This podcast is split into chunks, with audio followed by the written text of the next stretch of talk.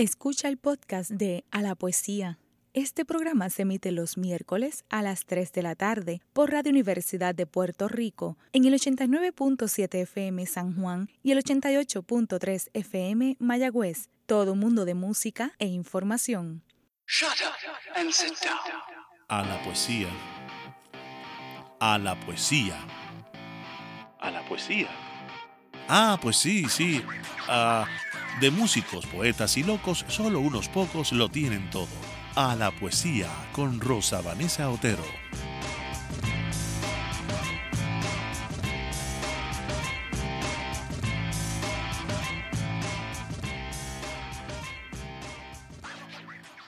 Muy buenas tardes, mis queridos amigos y amigas de A la Poesía. Les habla Rosa Vanessa Otero. Espero que estén muy bien. Esta carrera de resistencia es exigente, pero ahí vamos. Y vamos a seguir con esta pequeña serie de programas dedicados a escritores y escritoras que han empezado a publicar a partir de la década del 2000. No son exactamente autores que tienen solamente un libro publicado, sino que ya van por la segunda, la tercera obra publicada pero de seguro eh, no los conocemos eh, demasiado. Hoy me acompaña Jonathan Berríos. Del libro Panfleto, Panfleta, Panfleto. Poema, Panfleto. Perdonen. Me he tomado la libertad de recoger su odio, su herencia de complejos, sus muecas desautorizantes, su asco a este olor de versos en taller, en consigna y conspiración. Los he martillado hasta hacerlos tosco panfleto. Soy panfleto. Ha terminado el tiempo de la poesía del nadismo. Mis palabras van comprometidas. Y antes que destilar la savia mística de los escritores y los divanes, van sudadas de marcha y andar. Tengo que nombrar las cosas por su nombre. No puedo decir la rosa si quiero hablar de poesía ni patria por colonia. No puedo avanzar en versos lo que no adelante en justicia. Si estas palabras no mueren cansadas, si no han sangrado en batalla, más allá de las metáforas, de nada han servido. Jonathan, aparte de ser poeta, es el director del Museo de Arte Cúbica en la Universidad de Puerto Rico en Calley. Y también ha dedicado bastante tiempo y energía a la Hermandad de Empleados Exentos No Docentes. Así que digamos que es un personaje bastante interesante porque podemos tocar en esta entrevista muchas facetas.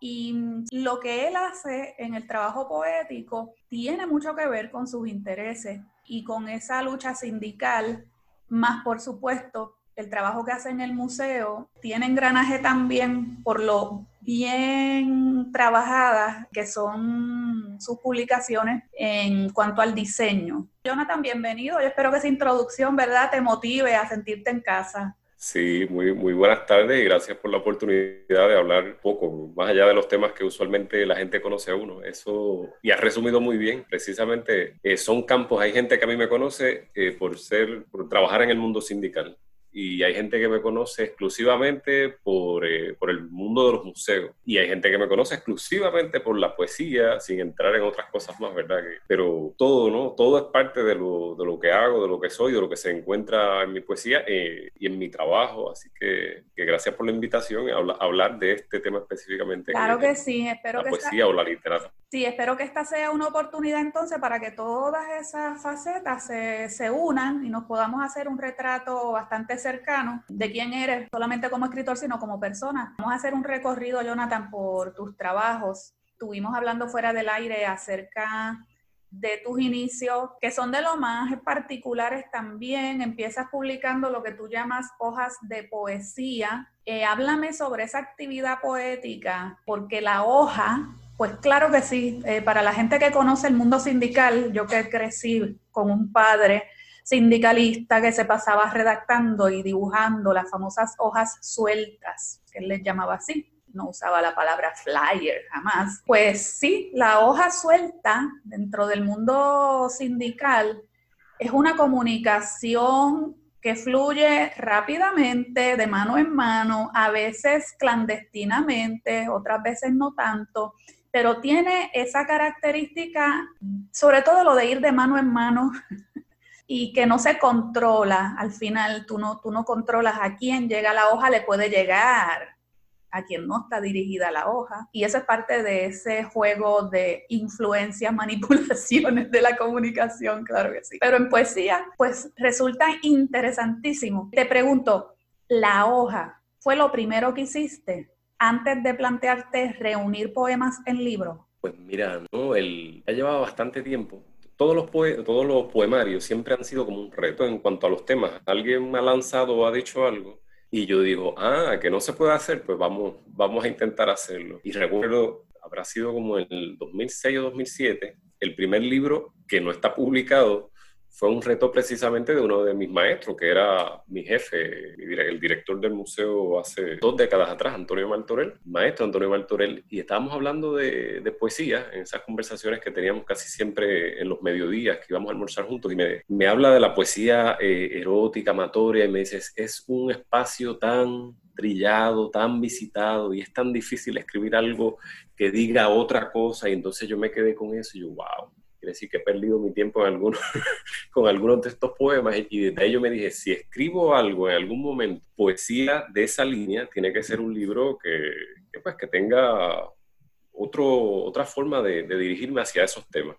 Y entonces empecé a, a construir ese libro. Ese fue el primer libro que empecé a construir y que es el que se titula Diagnóstico y cura para amores mal habidos. Y ese no ha sido publicado porque ¿qué pasa inmediatamente que yo sentí que la gente, cuando me invitaban a algún lugar a leer poesía, la gente me vinculaba ya con esos poemas. Y yo decía como que esos no son los poemas que yo quiero que la gente conozca mío. Y inmediatamente empecé a publicar unas hojas, primero a unos amigos, a varios amigos, hojas de poesía, eh, sobre todo gente que estaba vinculado a las luchas de resistencia cultural o la lucha sindical.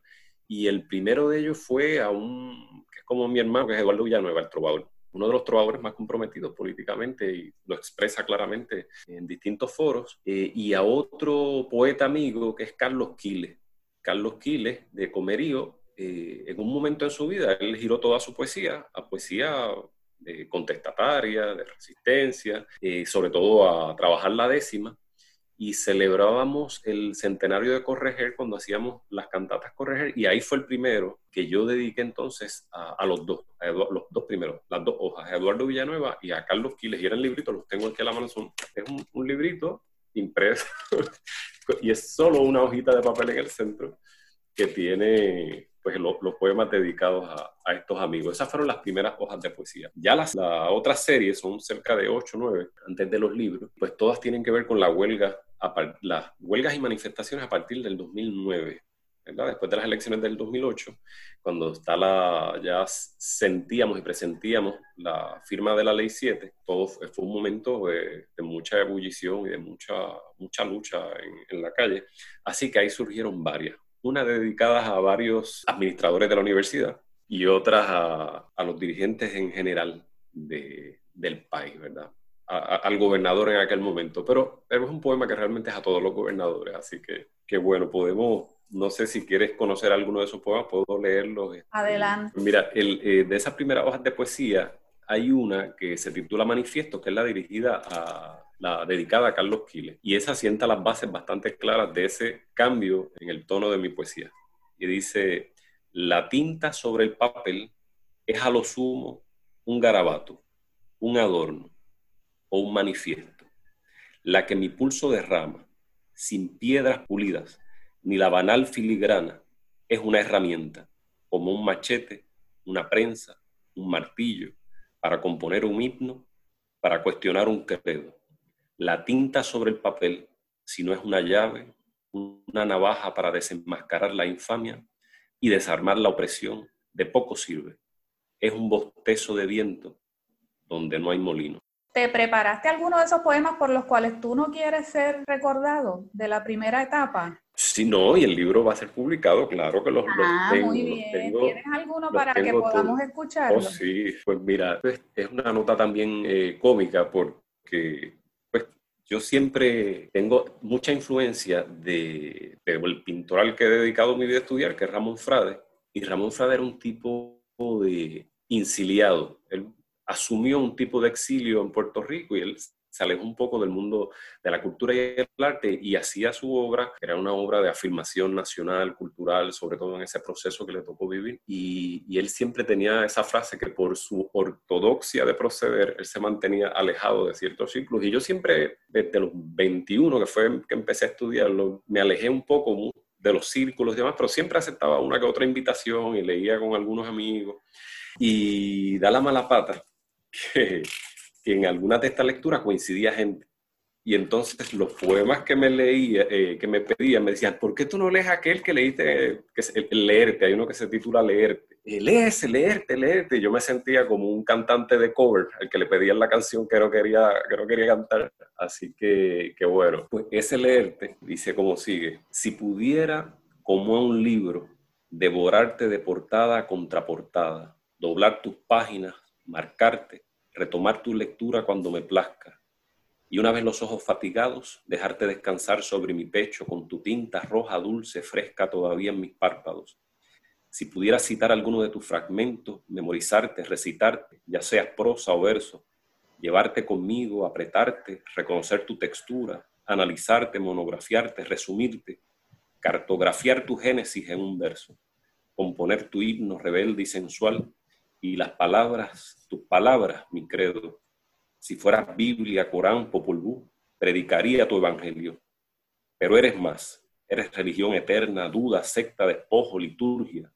Y yo, un pobre devoto que te olvida para releerte. Mujer tan cierta, si fueras un libro, un libro prohibido, te leería aunque me arrancasen los ojos ese es el tipo de poema que la gente en las lecturas aprecia y aplaude y, todo. Definitivo, definitivo. Pues este, de esa línea, de esa línea que yo intento, luego que mi querido maestro me dice, es muy difícil escribir poesía erótica en esa línea que, que tome, que, que, sea refrescante, que, que aporte algo nuevo. Oye, pero qué gran pues, jefe, qué gran jefe y, qué privilegio, ¿verdad? Que sea alguien quien, te, quien te confronte. Eh, me deja pensando que entonces tú funcionas por, por oposición, por oposición. Basta que se te diga entonces, esto no se puede escribir para que tú lo, para que tú lo intentes. Del libro Antesala, Walenda. Walenda, gran maestro del balance, rezo escondida cuando me lanzo a desandar imitando tus pasos de zumbador. Walenda evoco, guíame en tu arte de sortear las alturas temibles sobre delicadas cuerdas sin red de salva. Walenda, que voy tras ella, y no le temo a la altura, pero sí a la certeza de caer del finísimo filo de la navaja de sus noches, a sus curvas terribles, a su sabor a mar desbordado y en el grito ahogado de su mirar felino. Walenda, no le temo al golpe, solo a caer, caer en el abismo infinito del que no se regresa. Quisiera que habláramos un poco de credos personales. Ese es un libro del cual yo en la página de Facebook, para que los amigos y amigas que nos escuchan puedan hacerse una idea de lo, ¿verdad? De la cuestión del diseño. Yo tengo la versión hermosa, ¿verdad? Porque me dijiste que hay otra versión que, no es tan artística como esta. El mío vino en una especie de estuche negro eh, de cartón finito que tiene un troquelado en el centro. El troquelado es cuando con una máquina o una guillotina, que se puede hacer de modo manual también, no sé, con navaja, se hace un huequito y entonces es como una especie de sobre, más bien el libro estaba dentro del sobre se deja ver el título a través de ese troquelado y la portada está impresa en negro sobre el cartón que es color sepia, color barro más o menos. Y tiene así el aspecto de un grabado eh, muy, muy hermoso. tiene unos detalles de soga en los bordes más traía un fósforo, un fósforo real, no es de mentira. Yo tengo todavía todos los elementos, he guardado esto desde ya, yo no sé si ya van 10 años, pero, pero tengo, tengo guardado este libro que es que ya de por sí la factura pues hace que uno, que uno lo conserve. El papel por dentro es un gris oscurito, así que sí, tiene el parecido ese a la caja, la caja de fósforo clásica que todos conocemos. Y me vas a hablar de ese libro porque esto del fósforo tiene que ver, ¿verdad?, con el concepto que estás trabajando. Aparte de que el título ya adelanta por dónde va la cosa, credos personales. El credo es colectivo, es, un, es un símbolo colectivo, pero entonces el título nos pasa a otro plano son unos credos en plural, son personales, ya, ya ahí hay una ruptura. Del poemario Credos Personales, extraviados, guardo en una mochila de mis años escolares centenares de versos.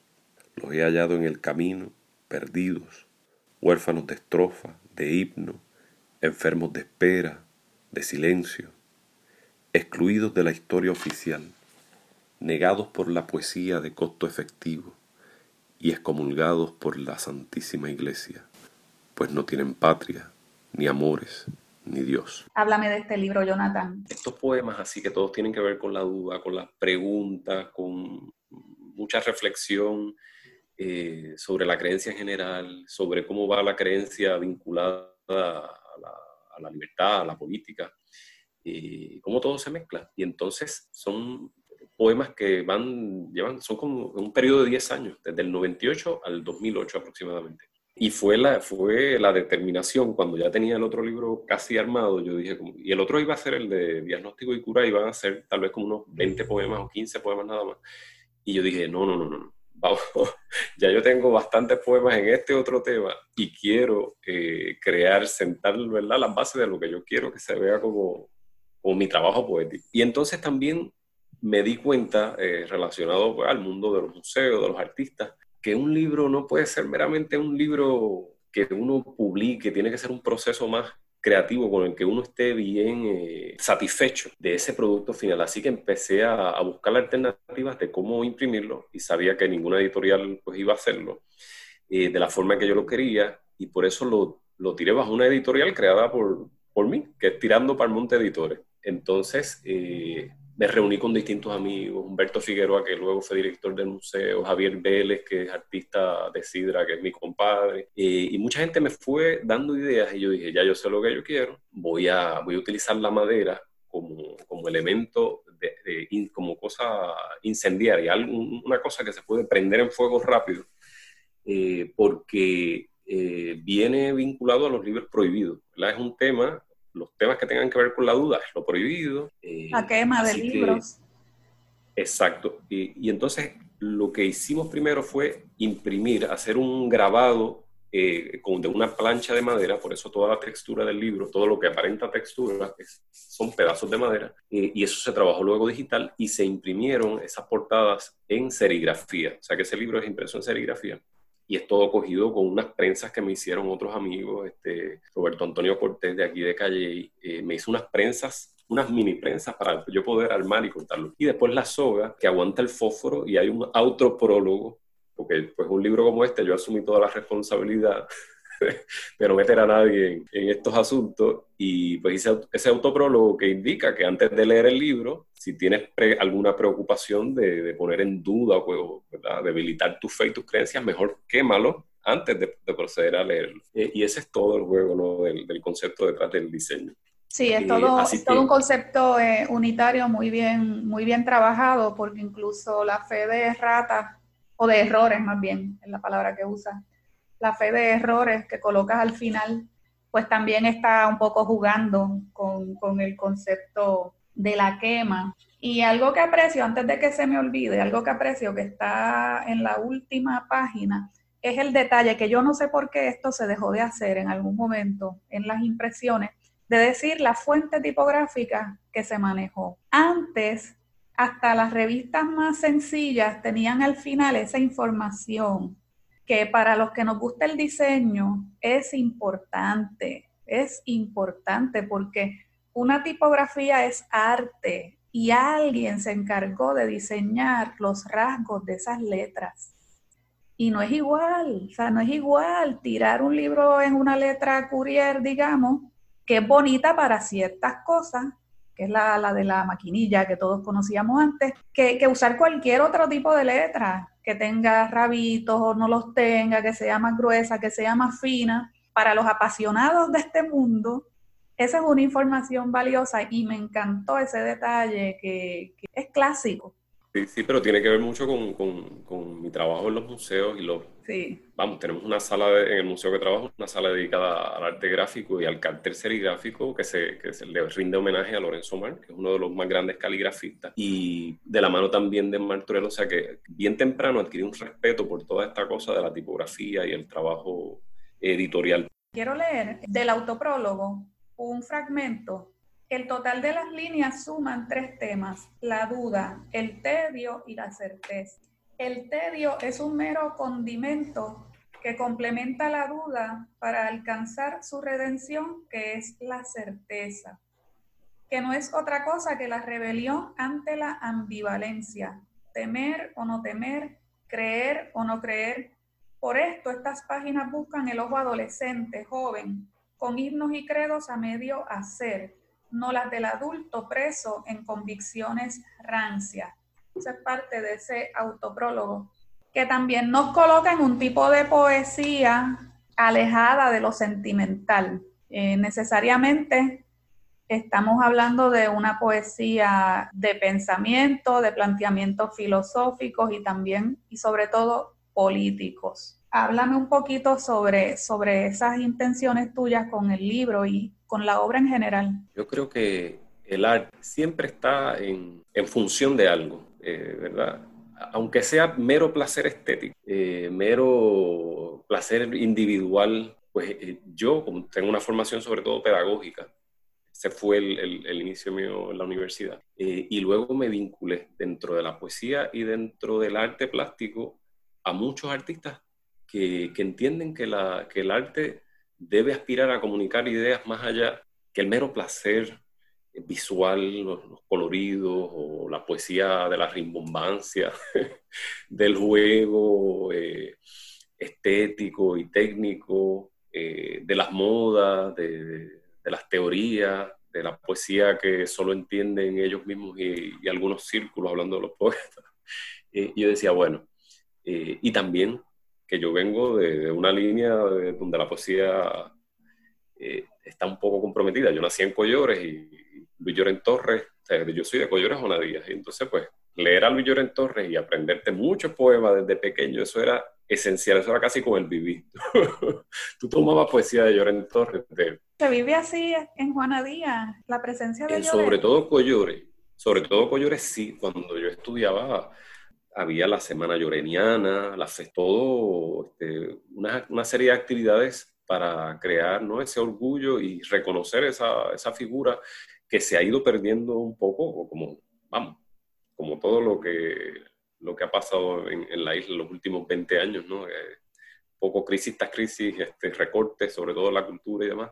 Eh, y esos festivales han ido menguando un poco, pero sí, hay ese orgullo de, de la poesía, de, ese, de cultivar la décima, de memorizarla. O sea, si este, tú tienes más de 25 años, por lo menos, puedo hablar de, de esa generación de 25 años hacia atrás, y no te aprendías el Valle de Collores, por lo menos, de memoria, que es larguísimo, pero uno se lo aprendía, se aprendía todas las décimas y, y lo entendías. Eh, pero bueno, de ahí. Oye, pero ojalá en todos los pueblos pasara eso, que la gente se supiera por lo menos ¿verdad? Un poema de uno de sus poetas. Me, encanta, me encanta eh, que tengan esa tradición en Juana Díaz, apuesto a que no pasa en, la gran mayoría de los pueblos, ¿sabes? No, incluso el, uno de los, los cognomentos de, Juana Díaz es Ciudad de Reyes y Poetas.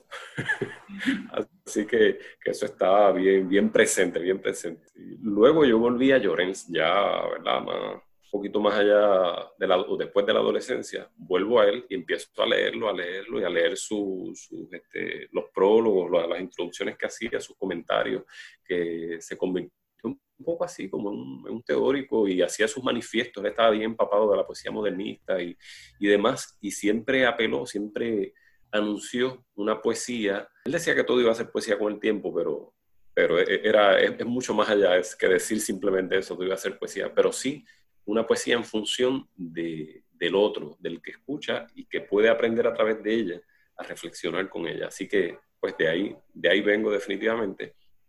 Y por eso es que lo, lo dirijo sobre todo a los jóvenes, porque, porque sé que es, y siempre la, la crítica, no la crítica, sino el, la gratitud por haber publicado un poema que los confronta, ha venido de jóvenes, sobre, digo, digo jóvenes entre 20 a 30 años. Es la, la, mayoría de la gente que siempre regresan después de tener el libro y dice, ay, leí tu libro y lo he leído, me encanta. Eh, así que, que, estoy muy contento de haberlo hecho así, de, plantearlo siempre como, en función de eso. ¿Qué te parece si leo? Precisamente fue uno de los poemas que, que escogí, un poema que dedicas a Juana Díaz y que me recuerda no solamente a Lloren, sino también a Palés y su famoso poema Piedad para mi pobre, pobre pueblo, donde mi pobre gente se morirá de nada. Campanadas. A mi pueblo, Juana Díaz. En este pueblo dormido en la torre de la iglesia, reposan sentenciosas las quejumbrosas campanas. Cual mandato divino o pena purgatoria su voz penitente escapa cada hora por la plaza, las callejuelas, campanada tras campanada, rebelándose contra el silencio nublado de los pueblos muertos. Y es a veces un lamento de siglos que sacude el polvo y la modorra de las tumbas, campanada tras campanada. A veces una comparsa de historias y leyendas de imperios y hombres distantes que nacen, mueren y resucitan, y de esperanzas. ¿Cómo arrebatarlas al pueblo? Si son la voz centinela que los despierta de su letargo, o serán solo acaso arrullos de nanas ancestrales para que nunca despierten, para que sigan durmiendo campanada tras campanada. Hay una musicalidad dentro de la economía y la sobriedad con la que, con la que escribes, de todos modos, en ese poema, esa campanada tras campanada, nos recuerda ciertamente la musicalidad de un Lloren o de un Palesmato. Con relación a la musicalidad, yo aprendí imitando a Llorens. Los primeros poemas eh, eran cuartetas imitando sus cuartetas, eran décimas imitando sus décimas. Luego ya eh, tuve lo que puedo considerar uno de mis maestros en la literatura, que es José Rafael Gilot, murió hace ya unos cuantos años, también Jonadino, y él me obligó a escribir en todas las formas, aprendí el romance, este, lo trabajé y, siempre no hay, no hay forma que uno eh, se desvincule. Me decía, si vas a romper las reglas, tienes que conocerlas. Así que eh, vamos a trabajar eh, con todo, todo lo que es la construcción de los poemas, las, formas clásicas. Eh, así que siempre, no hay forma que yo me escape, que no haya esa musicalidad, esos ritmos, esa, eh, toda esa musicalidad que crea la repetición, en este caso, de las campanadas. la idea de, esa repetición de campanada tras campanada, de evocar la repetición, el sonido de las campanas de la iglesia, me estoy refiriendo a la iglesia, eh, y es un poema que, una vez que lo lees, ¿verdad? Lo, he leído mucho y, también lo he escuchado de otra gente leerlo y me parece eh, que es un poema que siempre me, causa un poquito de conmoción porque recoge precisamente ese punto entre, entre lo que yo me, me, he cuestionado muchas veces sobre querer que la gente reflexione sobre lo que cree y sobre lo que tiene la iglesia, ¿verdad? Este, ¿Cómo vamos a arrebatarle las creencias a la gente si es lo que a veces los mantiene? Les da ese, ese apoyo. ¿Y por qué no arrebatarlas si son las que los mantienen durmiendo sobre ciertas cosas, ¿verdad? Sobre todo, vuelvo y repito, mi, mi, problema, yo no soy un anticlerical por la cosa espiritual, soy un anticlerical por la, por la cosa política, como una cosa va vinculada a la otra y la sumisión está muy vinculada a ese tipo de, de cosas, de no dudar, de no cuestionar, de, se nos inculca desde muy pequeño. Ha llegado el momento de hacer una pausa. Regresamos pronto con Jonathan Berríos en A la Poesía.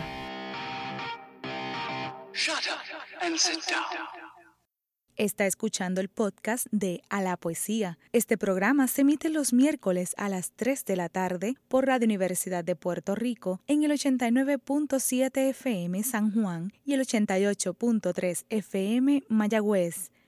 Todo un mundo de música e información.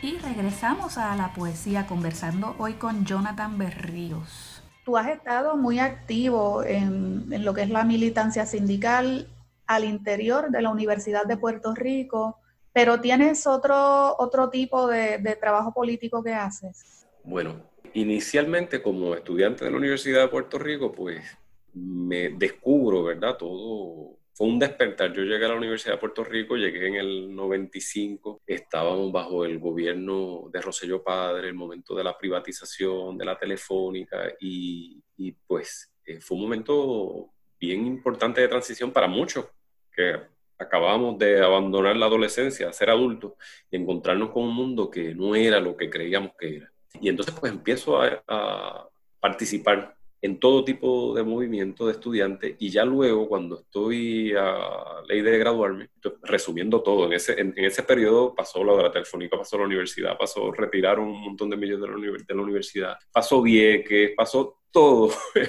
en ese periodo. Y, y, tan pronto termino de, de, estudiar el, el bachillerato, nunca he terminado, doy clase por un periodo, por un semestre en un colegio privado e inmediatamente eh, Martorell, que había empezado unos proyectos de arte en el, colegio, me llama.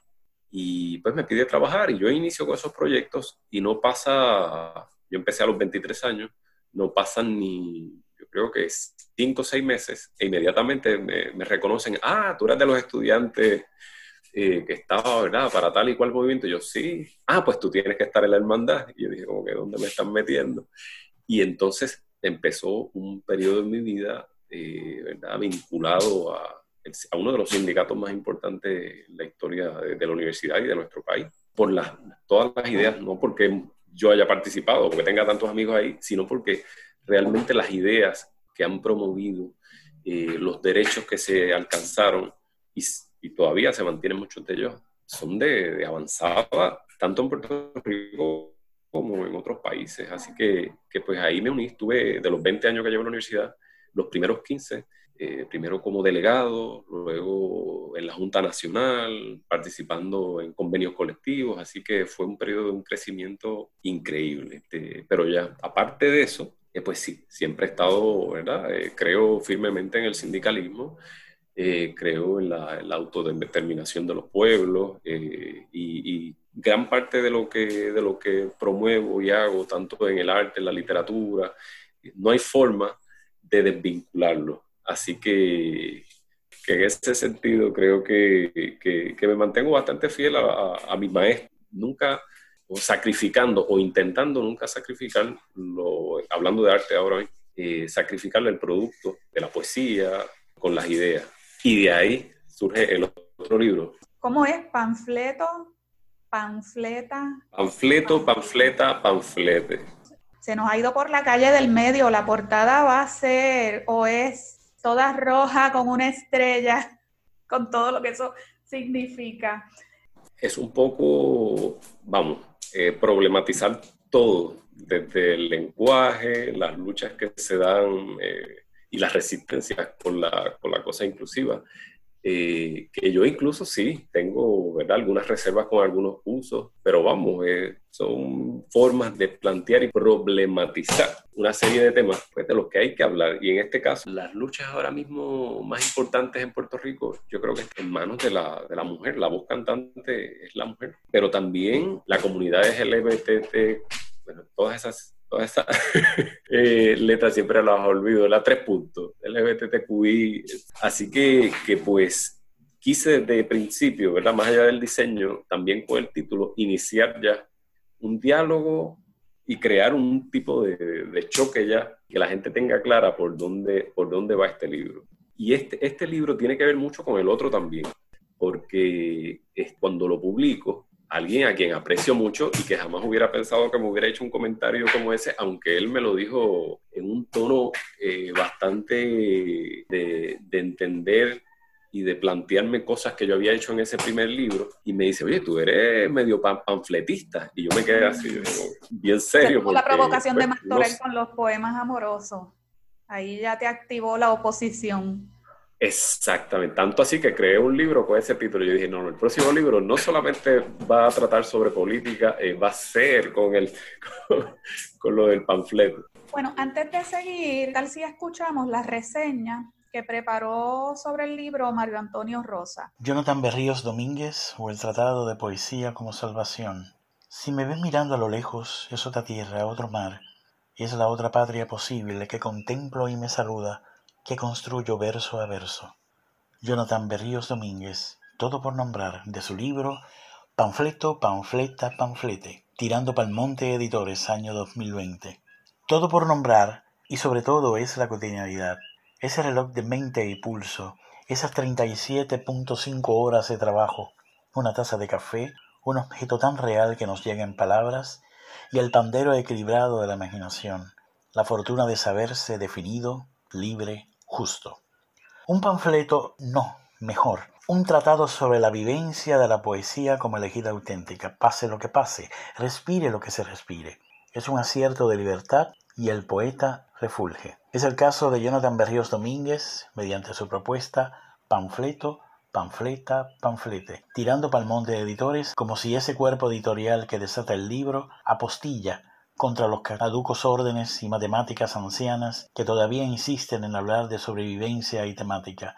Es un libro entre otros libros, o diario de un poeta lejos de una palestra trasnochada de vanidad o proclama de competencia. Es un libro natural, un panfleto imponiendo la iluminación en la teoría de la sencillez o la profundidad como barca de salvación. El poeta salva la expresión que nos dedica y salva su expresión.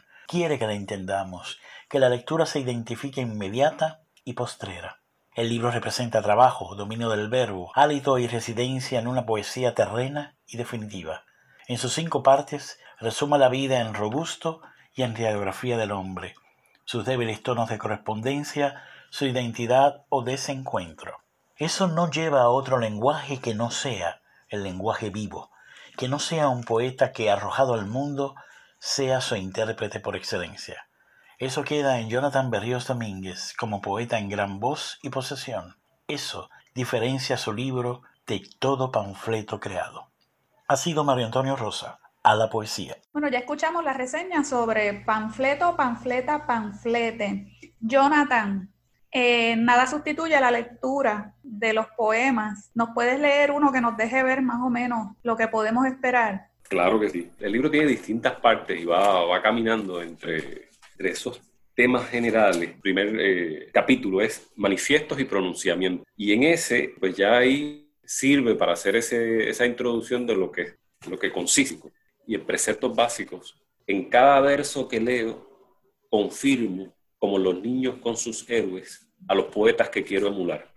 Las rutas del verso en el que me encuentro, con todas y todos, en una mesa entre compañeros, una máquina, en una línea de producción cumpliendo la jornada de ocho horas, en una siembra a pleno sol o en el diario íntimo que descansa sobre los pechos de una muchacha que amanece cada día con un plan para derrocar el imperio. Todo es muy simple. Soy un mortal entre los mortales, un primitivo tosco, silvestre si se quiere, en el laberinto de la palabra. Así, compañeros poetas, no pidan ni esperen mis pendejadas. Entre esos poetas que mantienes dentro de tu pensamiento, ¿cuáles son los principales?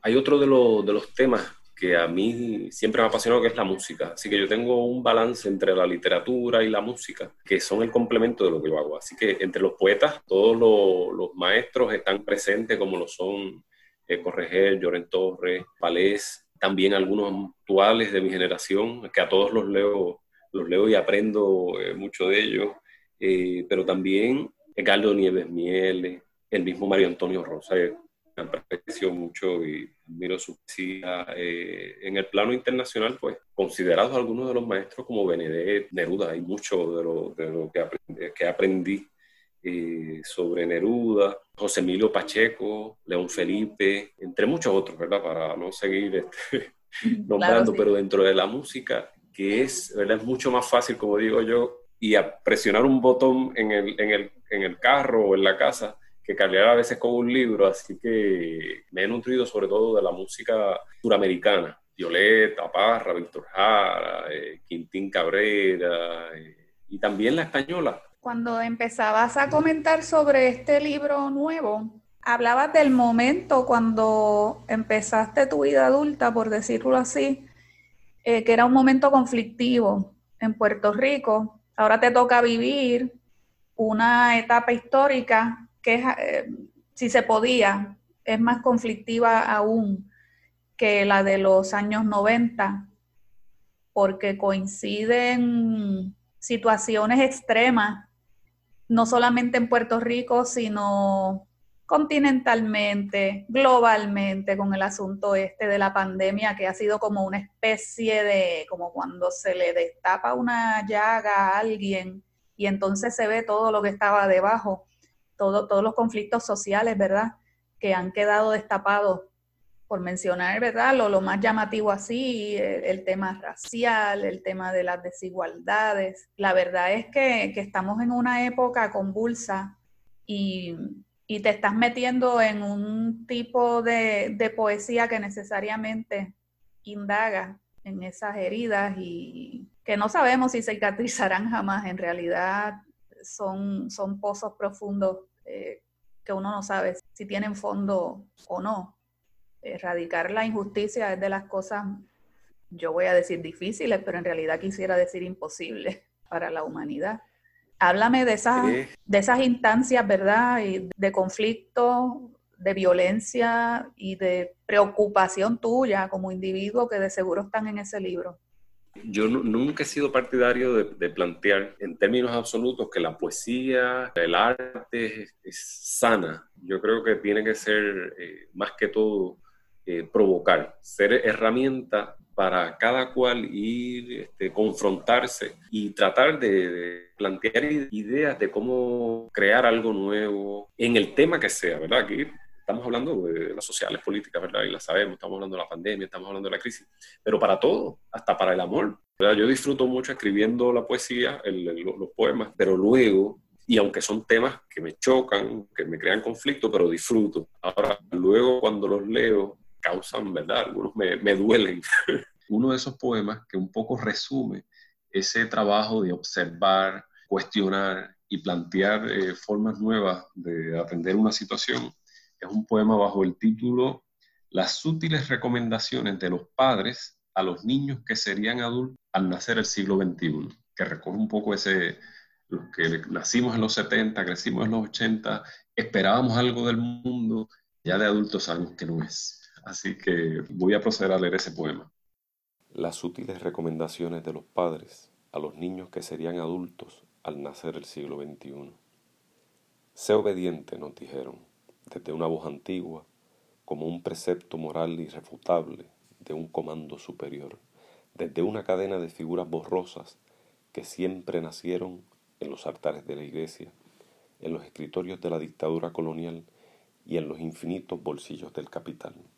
Trabaja, trabaja duro, nos dijeron, sin explicarnos la plusvalía ni la especulación del mercado, pero sí la imperante necesidad de tener de tener cosas. Estudia, nos dijeron, con la esperanza puesta en que algún día seríamos buenos empleados, eficientes, asalariados, al servicio de algo o de alguien tan abstracto como infame. Sé un profesional.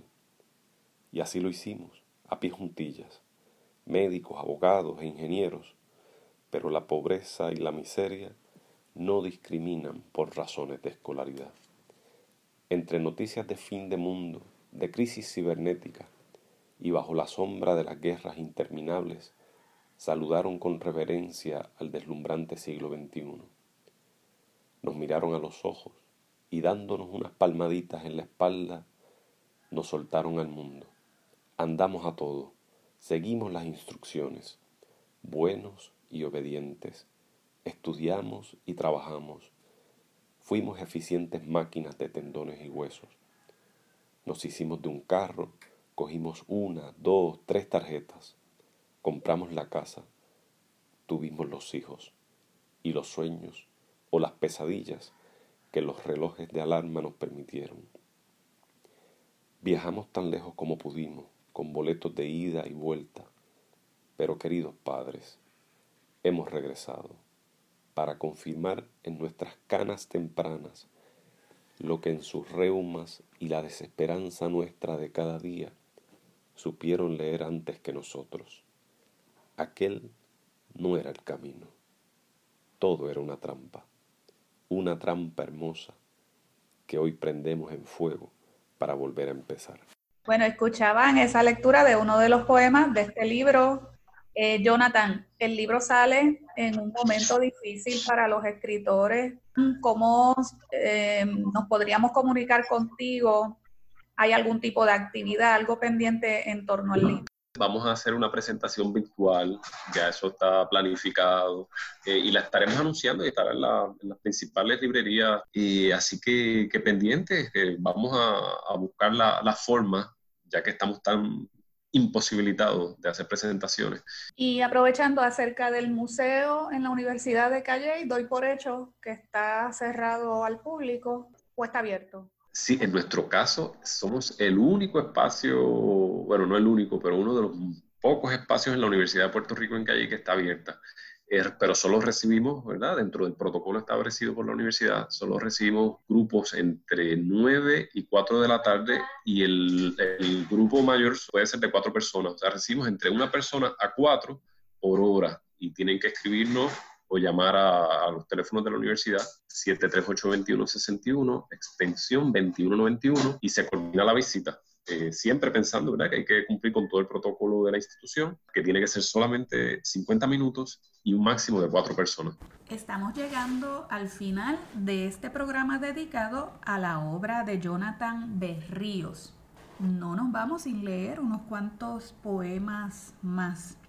Voy a compartirles una selección de credos personales. Empezamos por una de toreros. Todos guardamos bajo el sombrero algún capote mágico, algún trapo, casi siempre rojo, para torear la noche y la locura. No tenemos lanzas o banderillas con las que podamos amansar con punzadas mortales la fuerza minoica de la fiera. No tenemos ciencia para cuadrar este animal taurino, ni hierros para la estocada final. Tan solo en nuestros bolsillos llenos de arena cargamos una vieja navaja de niño explorador con la cual muy pocas veces nos premian con cortar una oreja de la bestia aún viva líneas ajenas. Siempre supe que esta espiral de palabras que alguna vez ostentaron ser versos no me pertenecen. Los hallo bajo mi sombrero en el camino. Extraviados me asaltan, me salen al paso, los transcribo y van a la deriva en busca de los ojos y el sonido que les dará vida. Pero a veces advierto otras líneas un eco de mis noches, un grito ahogado y áspero que confundo con mi voz. Y creo que al fin me escucho cantar un hermoso himno de dudas. Pero todo se forma falso y ajeno. Mi pecho y mi tinta están poseídos y es otro el que escribe y es otro el que canta. Palabras, líneas, versos me persiguen, me golpean desde otros tiempos y fantasmas y son más viejos, mucho más que todos los poetas, que todas las ciencias, que la historia y el fuego, más que la noche, el desierto, la luna, los mares y el silencio. Más viejos que Dios, mucho más, y tampoco me pertenecen. Antídoto. La luna en su actitud distante, nunca sabrá que alivia a la noche de su pena oscura. Igual mis versos son un elixir, el eco de mi voz de sombras, antídoto de cordura, aliciente milenario que alarga los días y mengua el hastío. Esa es una pequeña selección de los poemas de Jonathan Berríos. Agradezco al poeta su presencia aquí. Recuerden que Panfleto, Panfleta, Panflete es el libro más reciente, el que se está estrenando y que mm, a través de la web pueden seguir a Jonathan Berríos, lo buscan en Facebook y así se pueden conectar con lo que está haciendo. Antes de irnos, como el poeta me contó que uno de sus poetas preferidos es Mario Benedetti, vamos a regalarnos y a regalarle una versión reciente del poema Estados de ánimo. Saben que Benedetti es un autor ampliamente versionado en música. Esta versión es del 2018 y la cantante es Silvana Marrero, el cantante es Carlos Darakian. Son uruguayos igual que el poeta y según tengo entendido, la mayoría de las versiones que se han hecho sobre Benedetti no son por artistas uruguayos, siendo las más famosas las que grabó Nacha Guevara y también Joan Manuel Serrat. Estados de ánimo.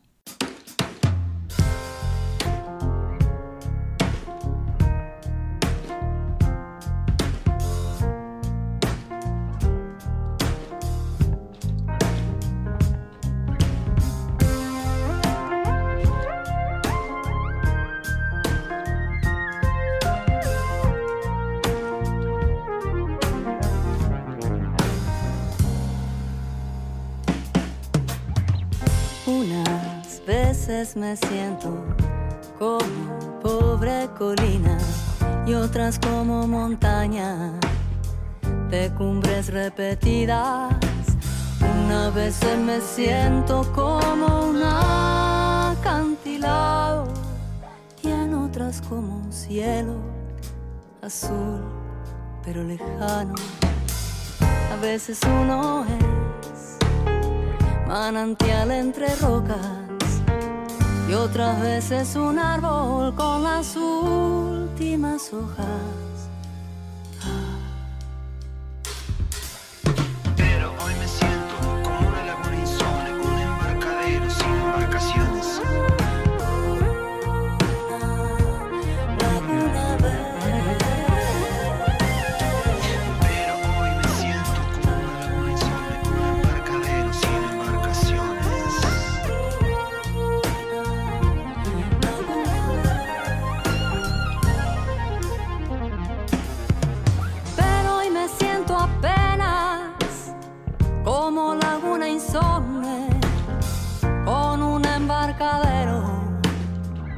Sin embarcaciones, una laguna verde inmóvil y paciente, conforme con sus algas, musgos y peces, sereno en mi confianza, confiado en que una tarde te acerques y me mires y te mires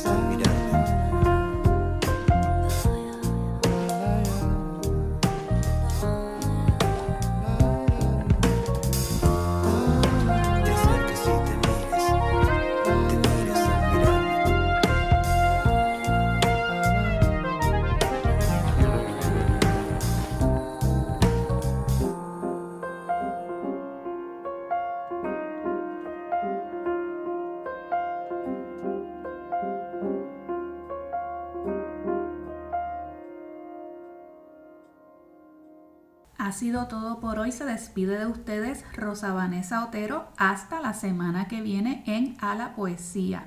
Dirección técnica Neftalí Arroyo.